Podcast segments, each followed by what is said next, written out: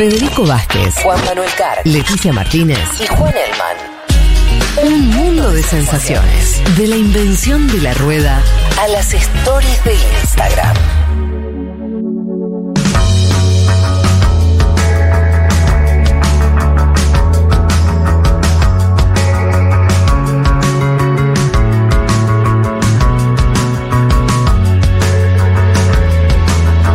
Les comentábamos que queríamos eh, dedicarle este programa a un lugar importante, a la Cumbre de las Américas, primero por- porque es algo que ocurre cada tanto, eh, eh, es la expresión de, de una serie de, de pujas, de intereses, de posicionamientos, que después nosotros eh, siempre continuamos viendo semana tras semana qué ocurre con cada país, con cada liderazgo, pero eh, en estos días, en este caso en Estados Unidos, se concentran los, los mandatarios, los principales referentes y ponen eh, en, en escena. Esa, esas situaciones, esas tensiones, esos posicionamientos respecto al vínculo también entre Estados Unidos y, el resto eh, de América Latina y demás. Para profundizar, para dar un paso más en eso, estamos en comunicación con Efraín Guadarrama, él es director general de organismos y mecanismos regionales americanos, todo un, este, un título, pero básicamente podríamos decir que es eh, uno de los funcionarios del gobierno mexicano que piensa el vínculo también de México con el resto de nuestra región, con América y que estuvo presente en esta cumbre. Eh, los saludamos entonces, Efraín, ¿qué tal? Te saluda Federico Vázquez de Buenos Aires, ¿cómo estás? Hola Federico, muy bien, muchas gracias. Aquí regresando desde Los Ángeles. Uh -huh. Muchas gracias por la invitación y para poder platicar con la audiencia argentina. Nos eh, parecía muy importante contar con la voz mexicana en este programa porque justamente, primero, por, por lo que describía en general de estas cumbres, de la importancia que tienen, en particular, eh, además con lo que ocurrió, la participación de México, pero no de su presidente, eh, el lugar que tuvo, la voz que tuvo el presidente argentino, Alberto Fernández, hablando también de las exclusiones de los países que no participaron de esta cumbre, eh, el, la postura de Biden. ¿Qué nos podrías decir sintéticamente de tus primeras impresiones que te llevas de saldo de esta cumbre de las Américas? Claro que sí, Federico. Mira, lo que te decir es que el tema de las invitaciones fue el tema más eh, discutido en la plenaria de la cumbre. Ese fue verdaderamente el tema que se llevó la cumbre eh, al tener a 20 países expresando públicamente su descontento por la exclusión de Nicaragua, de Venezuela y de Cuba. Estas exclusiones, bueno, este, este reclamo por las exclusiones nada tienen que ver con dar eh, un, un, beneplácito a distintos temas que son motivo de críticas hacia estos países, uh -huh. sino por la simple y sencilla razón de que no podemos tener un plan en contra de la pandemia, que fue uno de los documentos que se firmaron en esta cumbre, sin poder tener a Cuba presente. Cuba es un actor fundamental para el combate a la pandemia en los países del Caribe y también otro punto que se firmó, que fue el tema energético, no podemos tener a Venezuela que no esté sentado en la mesa sin tener su voz respecto a la energía, dado que sus eh, programas de cooperación energética hacia el Caribe también son fundamentales. Entonces, eh, el mensaje que llevó tanto el presidente Alberto Fernández en su carácter de presidente de la CELAC como el canciller Marcelo Ebrard fue necesitamos a todos, porque no podemos abordar los retos regionales sin todos los países sentados sobre la mesa. Eh, muy claro. Efraín, en ese sentido, eh, podemos decir que se fue construyendo en estos años un vínculo político eh, fuerte entre el gobierno argentino y el mexicano, eh, entre las administraciones de, de, Alberto Fernández y de AMLO. ¿Esto es así? ¿Hubo pasos concretos en ese sentido? ¿Esta cumbre también expresa esa sintonía? Claro, por supuesto, la, el discurso del presidente Alberto Fernández fue verdaderamente un gran discurso que logró consensuar las voces de la región, las voces mayoritarias de América Latina y el Caribe, y abordó los puntos más importantes Número uno, no excluir, no reconocer el derecho del anfitrión para poder determinar quién asiste y quién no asiste a la cumbre de las Américas. La cumbre de las Américas se define no por cuestiones políticas, no por formas de gobierno, sino por los países que geográficamente participan, están en las Américas.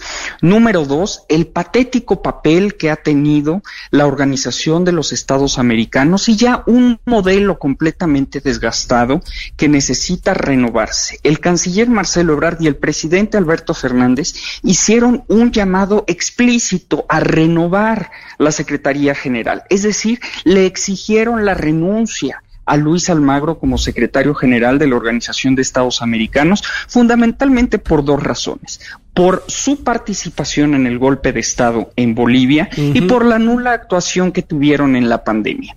La Organización de los Estados Americanos en este momento no busca las soluciones a los grandes problemas que tenemos en el hemisferio, sino que tiene esta obsesión por las cuestiones de observación electoral, de evaluación de nuestras democracias, que sin lugar a dudas no nos abonan en el bienestar de nuestros pueblos.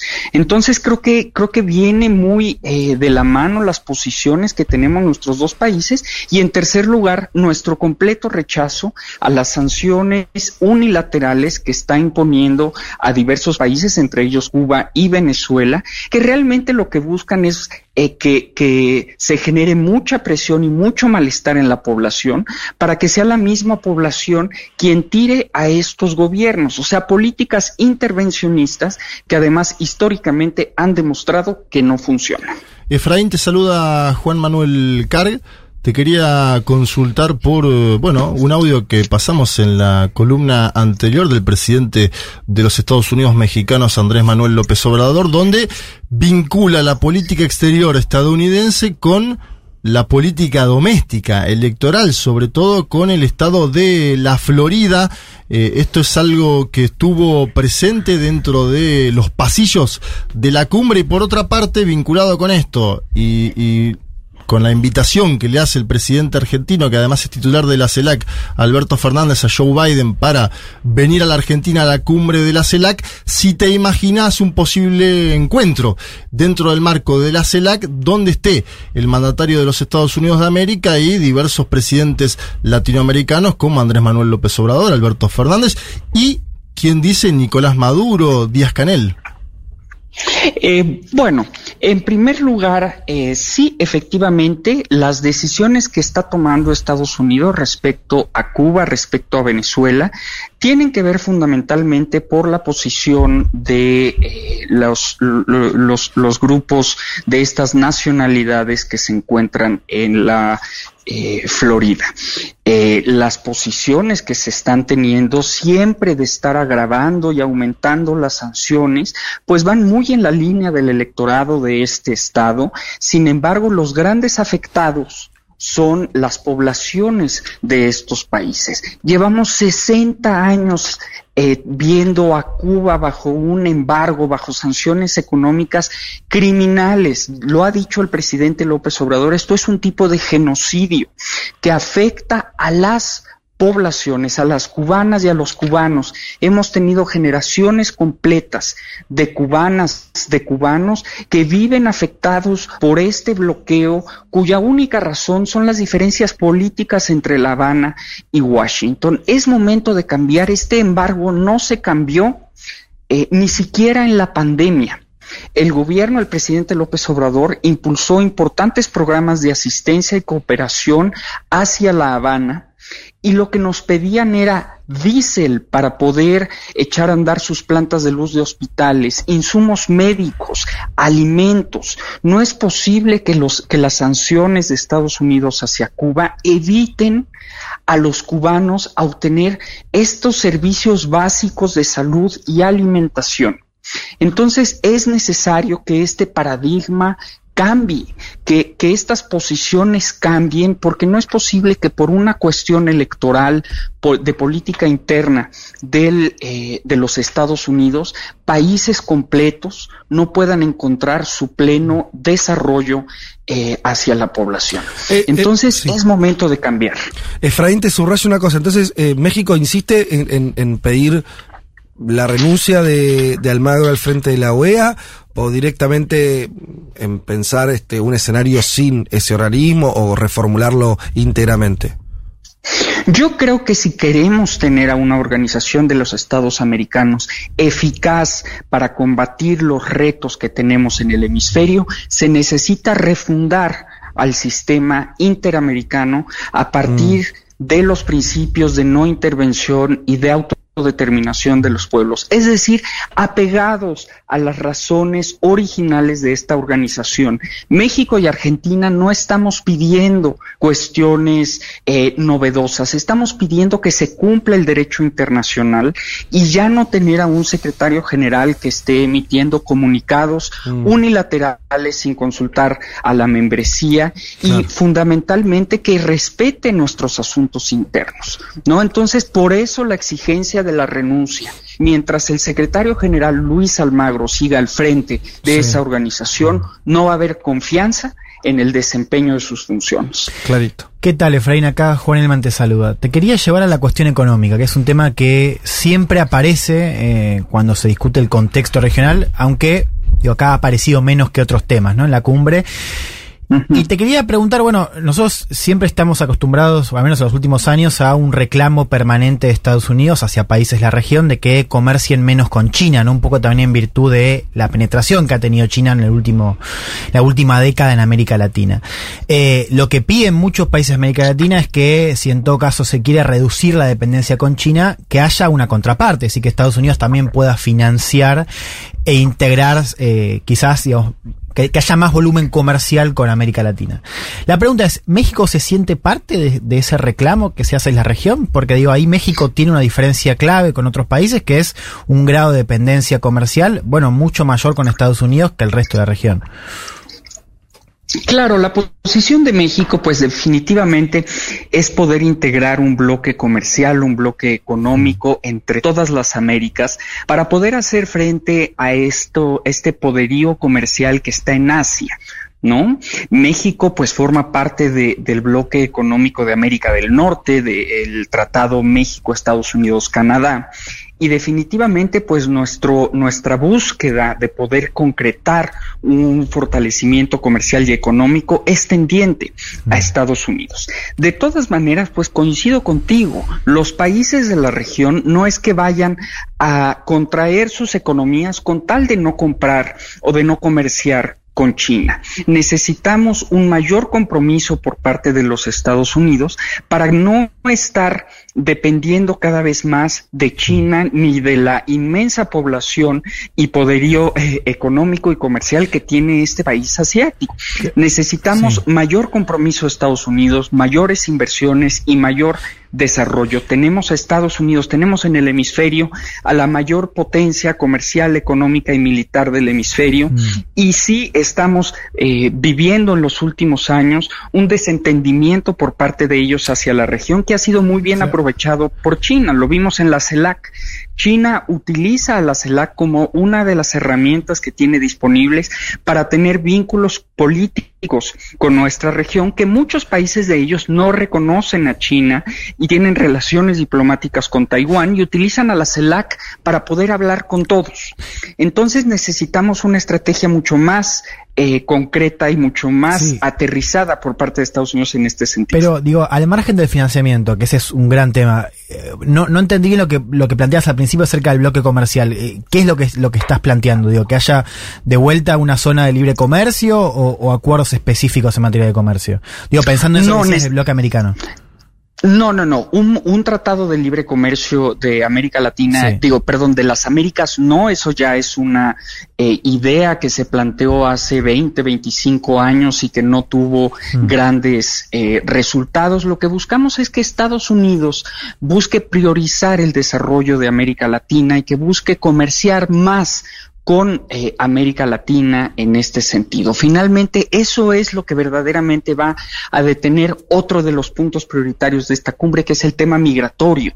Si verdaderamente Estados Unidos busca detener la migración irregular de nuestra región hacia su país, necesitamos que, nuestras poblaciones tengan eh, mejores oportunidades, tengan mejores eh, escenarios de vida, no un mayor bienestar. Y esto se va a desarrollar simplemente pues teniendo una estrategia mucho más importante comercial hacia, hacia la región. Efraín, Leticia Martínez te saluda, ¿cómo estás? Eh, vuelvo con el tema de la OEA y Luis Almagro, porque pensaba lo siguiente, el desprestigio sobre todo de Almagro fue después del golpe de Estado, pero él fue reelecto en marzo de 2021. Entiendo que con la llegada de Pedro Castillo, de Boric en Chile, ver qué pasa en Colombia y en Brasil, puede llegar a cambiar, digamos, el apoyo de algunos países de la región. Eh, y que lo ideal sería preguntárselo a Almagro, pero ustedes, ¿mantienen algún vínculo oficial con la OEA o con el el propio Almagro para conocer si existe, por ejemplo, la posibilidad de que renuncie o si hace, digamos, alguna especie de mella lo que pasó esta semana en la cumbre? Digo, este pedido ya tan directo de mandatarios pidiendo que renuncie. El único vínculo que tenemos con el señor Almagro es por conducto de nuestra representante permanente de México en la OEA. Mm. No tenemos ningún tipo de comunicación directa entre capital y no es bienvenido aquí a México. Desde que el presidente López Obrador es presidente de México, Luis Almagro no ha tenido ningún encuentro ni de mediano nivel mm. aquí en Capital. Eh, entonces sí, lamentablemente el señor Luis Almagro fue reelecto, pero cabe recalcar que ha sido el primer secretario general de la OEA reelecto eh, con muchos votos en contra. En esta en, en, su reelección tuvo 10 votos en contra, mm. algo que nunca había pasado en la historia. Todos los secretarios generales habían sido electos ya sea por aclamación o por unanimidad. Entonces, ya en su reelección eh, se dio cuenta que había más de un, que había una tercera parte de la organización que estaba en descontento con sus gestiones. Los cambios políticos que se han venido eh, sucediendo en la región y, los próximos que se van a desarrollar en los, en, en los siguientes meses, definitivamente van a, van a cambiar la realidad de la OEA y fundamentalmente una potencial victoria de Lula en Brasil. Esa, esa elección va, ahí se juega el futuro Luis Almagro al, al, frente de la organización, que también se lo juega la OEA. Si Luis Almagro se mantiene al frente de la organización, el próximo secretario general lo que va a tener que hacer es reconstruir una organización que ha estado completamente eh, destruida en los últimos años. Eh, estamos hablando con Efraín Guadarrama, director general de Organismos y Mecanismos Regionales Americanos, funcionario eh, de, la, de, la, Cancillería mexicana, encargado de vinculación con, con nuestra región y la política exterior del gobierno de López Obrador. Efraín, te saludamos desde Buenos Aires, te agradecemos el tiempo que nos dedicaste, fue muy interesante escuchar de primera mano la posición de México, país clave, país fundamental para entender la política eh, latinoamericana y te hacemos, te mandamos un saludo a Buenos Aires y ojalá sea la primera conversación de muchas otras. Claro que sí, muchas gracias por la invitación. Tres horas recorriendo todos los rincones del planeta. Todos los rincones del planeta. Vázquez, Elman, Martínez, Carg. Un mundo de sensaciones.